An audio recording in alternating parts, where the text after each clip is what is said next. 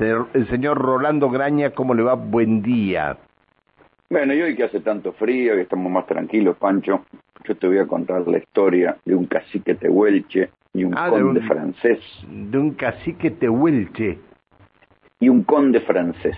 Ah, mira. Esto sucedió en el siglo XIX, pero sin embargo formó parte de las gestiones del presidente Alberto Fernández cuando estuvo el jueves en París.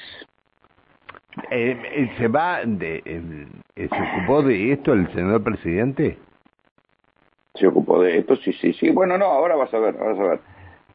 No trajo inversiones, pero por lo menos va a traer esta historia que yo te voy a contar ahora.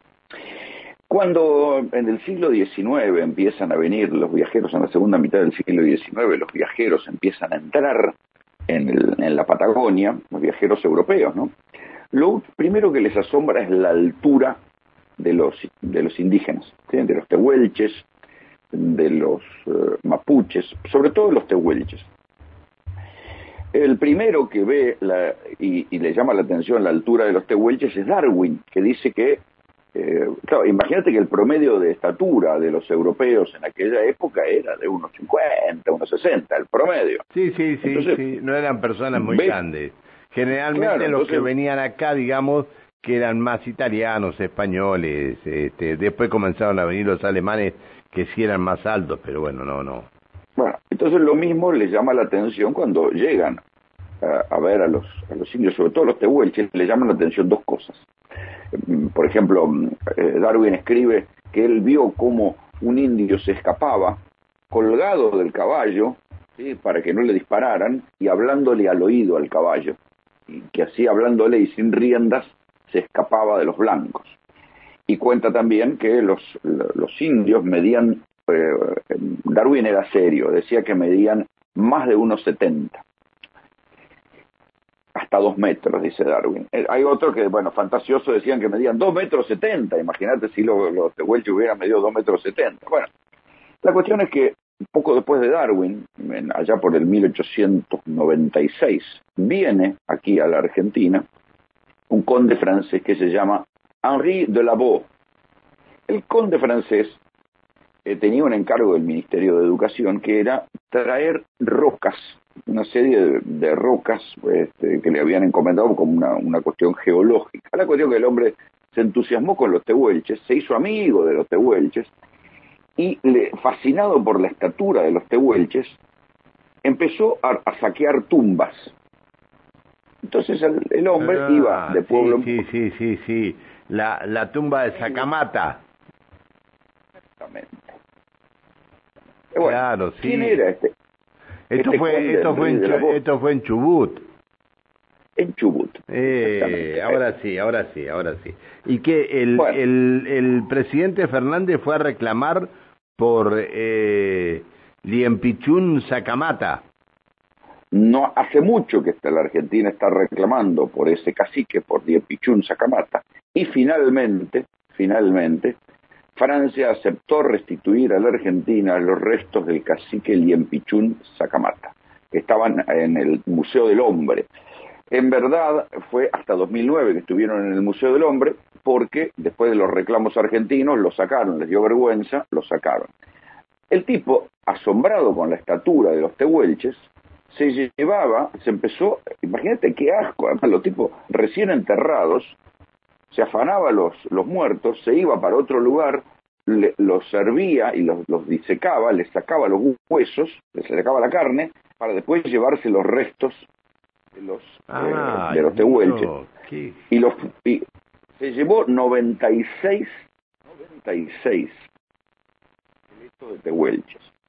Incluso, además, ¿cómo se sabe que hizo todo esto? Porque él mismo lo escribió en un libro, en un libro que se llama Viaje a la Patagonia, donde él contó, dice, por ejemplo, comenzamos la excavación, aproximadamente un metro de profundidad, encontramos trozos de bambú medio podridos.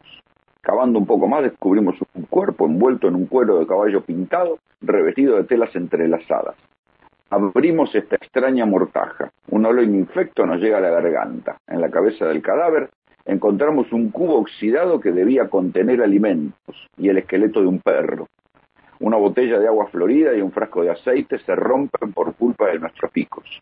El hijo de Lipichún ha sido enterrado con una pipa de madera a su lado, una caja de cerillas e incluso un tabaco en tabletas. En su cuello ha sido atado un collar hecho de perlas de vidrio y plata. Su talle está ajustado por un cinturón del mismo metal y sobre uno de sus muslos brillan unos aretes, regalo de algún pariente desconsolado. El tipo cuenta todas las tumbas que iba saqueando y así es uno de los pocos testimonios que te enterás de cómo los tehuelches enterraban a sus muertos. Dice, mira esto, y estoy muy contento porque he podido recoger algunas pruebas que fijan de forma irrefutable las creencias de los indios en una vida material futura. Los caballos que encontré degollados sobre la tumba me intrigaban. Después supe que los patagones inmolaban bestias sobre la sepultura de sus parientes. Se hace con la finalidad de que el muerto, cuando resucite, pueda lanzarse rápidamente hacia la profundidad de la cordillera, el paraíso soñado de los indios. Ah, tipo que confesó en su, en su en su libro, en su libro. Todo lo que había hecho. Y ahí se termina sacando la cuenta de que se llevó 96 esqueletos, 96 esqueletos, entre los cuales el, el del cacique Sacamata. En la comunidad de Sarmiento, en la provincia de Chubut, esperan los restos de Sacamata para rendirle homenaje y recuperarlo. Lo recuperó el Instituto Nacional de Asuntos Indígenas después de más de 12 años. Ah, ahí está Odarda. Exactamente. La Rionegrina está ahí, claro. Sí, señor. Claro, mira, mira vos. Así que mira, se y llamaba? el asombro de los tipos. ¿Cómo se, llamaba el conde? ¿El conde cómo se llamaba? ¿El que vino? La voz. De la voz. Se escribe la separado V-A-U-L-X. Así de la voz. Mira vos, mira vos. Así que, mira, historia de sábado Además del, de los 96 esqueletos, se llevó 1.400 objetos, 1.400 objetos, minerales, metales, cerámicas, insectos. Sí, en la aduana se lo dejaron y en la aduana se lo dejaron sacar. sí, sí, no, había problema, no había problema. Ahora, mira qué, qué cosa, qué tristeza, ¿no? Porque mientras los argentinos, o sea, los argentinos que iban a tener contacto con, los, con los, este, las comunidades aborígenes, lo único que querían era matarlos, venían los europeos a saquearlos, pero mientras tanto los pocos registros que hay de los de lo que hicieron, de cómo eran las comunidades aborígenes argentinas, está contado por los viajeros europeos. Hoy por hoy, por ejemplo, leer el libro de, de Darwin, el tramo que Darwin está en la Argentina, es el mejor libro periodístico que se escribió en el siglo XIX. Imagínate que el tipo cuenta una entrevista con Rosas, cuenta cómo eran los mataderos en Buenos Aires, cuenta cómo era la vegetación natural de, la pampa, que uno piensa, bueno, había árboles, no, no había árboles, cuenta que las vacas eran salvajes, cuenta que los caballos eran salvajes, no, es un libro maravilloso, que se entiende, además está muy bien escrito, y en aquella época los, los relatos de esos viajeros fueron los primeros periodistas que llegaron a la Argentina. Y si no, por ejemplo, está la historia de Alfredo Belot, que era el ingeniero francés que vino a hacer la, zanja de Alcina. No sé si te acordás de la historia de la zanja de Alcina, que decían que con, una, que con una zanja iban a parar a los indios. Los claro. indios cagaban de risa, pegaban la vuelta. Bueno, ese ingeniero... Que no, claro, era la zanja, que hacían delante de los, de los fuertes. Claro, no, en el límite, querían hacer una gran zanja en el límite de la provincia de Buenos Aires. Bueno, por eso, pero donde estaban donde estaban los fuertes, adelante los fuertes hacían esa, eh, eh, esa cadena de fuertes que hicieron, eh, querían hacer la, la gran, claro, la gran, la zanja de Alcina, sí tenés razón. Bueno, el ingeniero que vino a hacer eso, así como haciendo zanja en un cachivache, no, no, no pudo hacer nada este, porque además en La Pampa no hay piedra, no tenía con qué solidificarse, el barro, eh, venía una lluvia y le llevaba la zanja, pero escribió un gran libro que se llama La Pampa, y es una de las grandes, grandes descripciones del mundo gaucho, y el mundo indígena, por supuesto.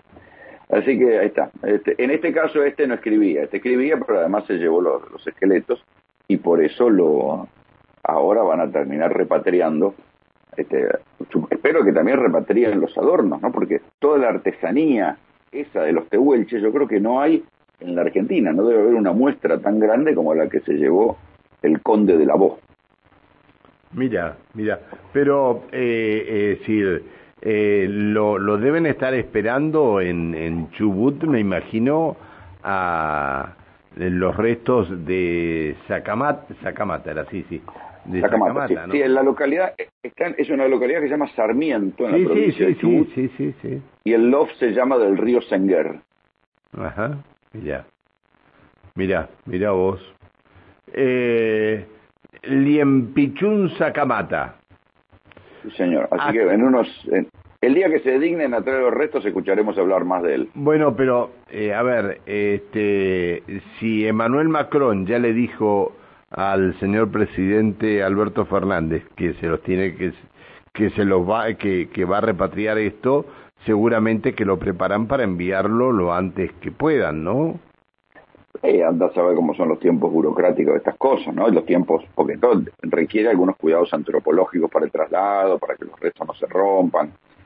Pero no es que llamas a Federal Express, la metes en un paquete y la mandás. Tienen que tener unos cuidados, porque tiene que haber seguros, los seguros son carísimos.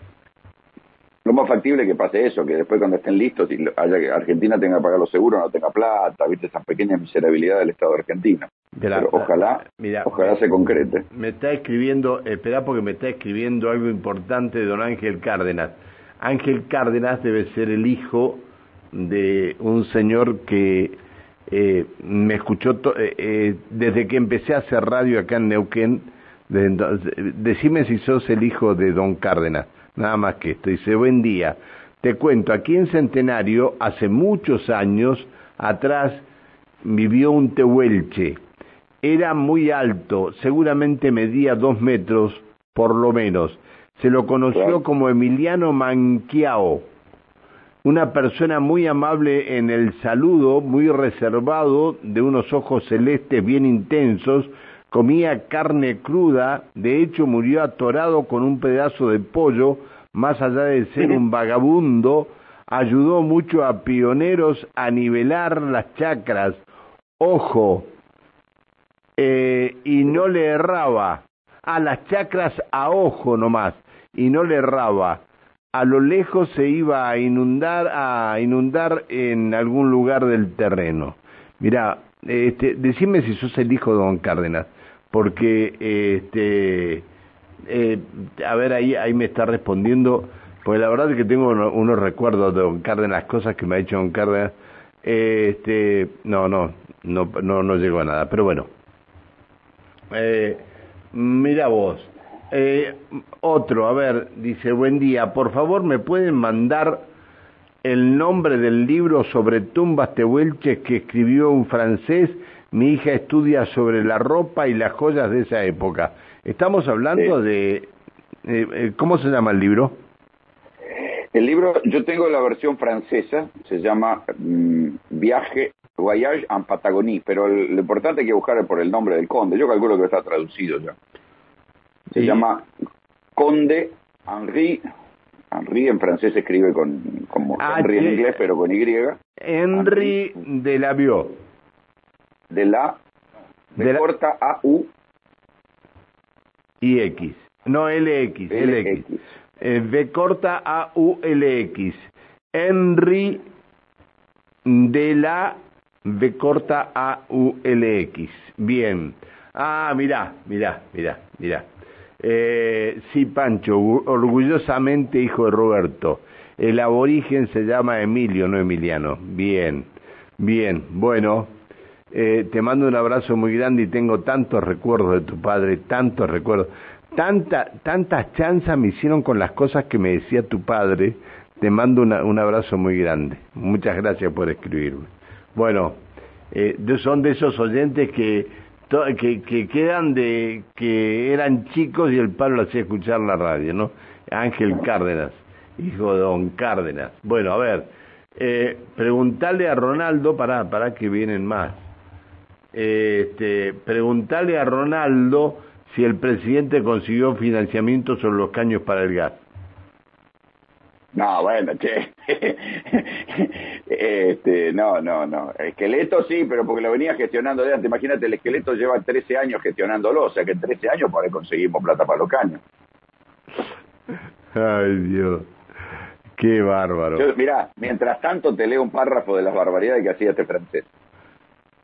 Dice, desenterrarlo, disecarlo y coserlo para obtener su esqueleto me lleva dos días y dos noches. Este acto útil, pero poco apreciado por los indígenas, me obliga a romper relaciones con ellos y solamente a fuerza de regalos puedo apaciguarlos. O sea, le choreaba los esqueletos, ponía a hervirlos. Qué atorrante, No rompan los huevos, muchachos, que tienen un par de regalos. Qué atorrante, qué atorrante. canalla. Para que está, está eh, ah, bueno, no se sabe si el presidente consiguió o no consiguió financiamiento. Bueno, eh, este, qué alegría me da que, que el hijo Don Cárdenas me siga escuchando.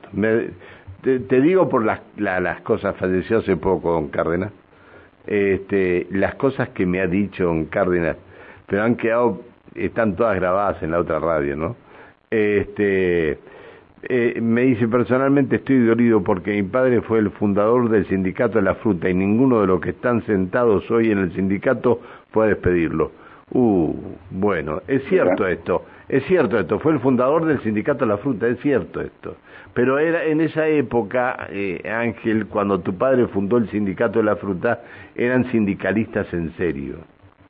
Ahora los sindicalistas están por otro motivo en los sindicatos. Rolando. Ay, Dios, Dios, Dios. Este, que tenemos el, el ah, no es sobre este eh, eh, bien, bien. Bueno, en un minuto tenemos el detecto. Bueno, Rolando, este, te mando, te mando un, un gran abrazo. Que tengas abrazo, cuídate, un buen fin de semana. Este, y nos encontramos el próximo lunes. El lunes, ojo que yo voy al Martín Fierro mañana. Si, si gano y festejo mucho, Pancho, vos, vos sabrás entender. ¿Cómo? Preguntan por el, nombre del libro de quién. Ah, bueno, sí, este, esto es lo que le preguntábamos, lo dijo, lo dijo recién. Eh, decímelo en francés el, el nombre de vuelta del libro, Rolando. Eh, viaje, viaje en la Patagonia sería en la traducción, Voyage en Patagonia. Mm, eh, viaje a la Patagonia, este, bueno, no sé si está traducido, la verdad no sé si está traducido. Bueno, Rolando, un abrazo. Chao, a pasarla bien. Chao, chao. Hasta luego. El señor Rolando Graña, 926 en la República Argentina.